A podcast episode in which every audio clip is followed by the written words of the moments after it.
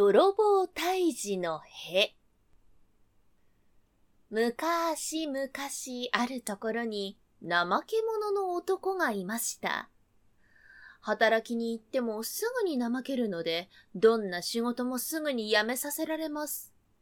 そこで男は村の鎮守様にお参りをして、どこかに楽な働き口が見つかりますように、とお願いしました。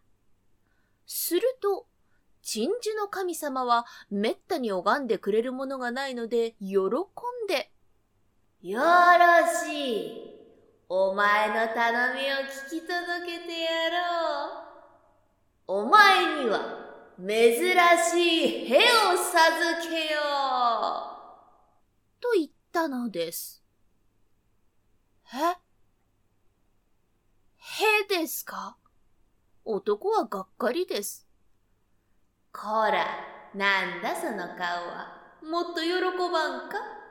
いいか、わしの授けるへは、ただのへではないぞ。このへは、ぷーとか、すーとか、そんなケチななり方はせん。ダリャダリャとでっかい音がする。これでお前にはきっといい働き口が見つかるはずじゃ。鎮守の神様の声はそれっきり聞こえなくなってしまいました。ああ、せっかく拝んだのに、兵しか授けてもらえんとは。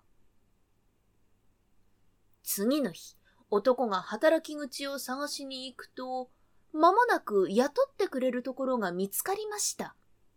ところが男が、ダリャーダリャーと音のでっかいへをするものだから、たちまち嫌われて暇を出されてしまいました。話が違うではないか。せっかくいい働き口が見つかったのに、へのせいで追い出されてしまったぞ。男が村外れで途方に暮れていると、男の噂を聞いた長者の使いがやってきて言いました。どうだ？長者様のお屋敷で働かねえか？男はこうして長者の屋敷で働くことになりました。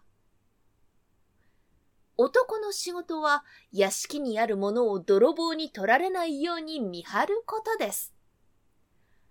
これなら、オラにも務まりそうだ。男は毎晩屋敷の蔵に入って見張ることにしました。けれども、いつまで経っても泥棒が現れないので、男はすっかり油断して、蔵の中で眠ってしまいました。そこに、泥棒が現れました。しめしめ。誰もおらんぞ。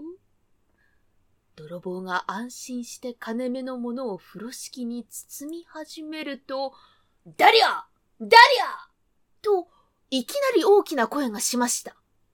泥棒はまさかそれがヘだとは思いません。しまった、見つかったぞ泥棒は慌てて逃げ出そうとしましたが、誰も追いかけてくる様子はありません。気を取り直して見回すと、一人の男がだらしなく眠っています。なんだ、今のはこいつのへの音か。脅かしやがって。泥棒は怒って男の尻に落ちていた樽の線を詰めました。これでよし。そして再び泥棒を開始しました。そしていよいよ泥棒が盗んだものを担いで蔵を出ようとすると、男の尻に詰めてあった樽の線がスポーンと抜けたから大変です。たまりにたまったへが、ダリャーダリャーダリャーと、屋敷中に響き渡りました。そしてそれを聞きつけた屋敷の者がすぐに駆けつけたので、泥棒はあっさり捕まってしまいました。よくやったお前の見事な働きで泥棒が退治できたぞしかも今まで盗まれたものも取り返すことができたぞ男は喜んだ長者からたくさんの褒美をもらったということです。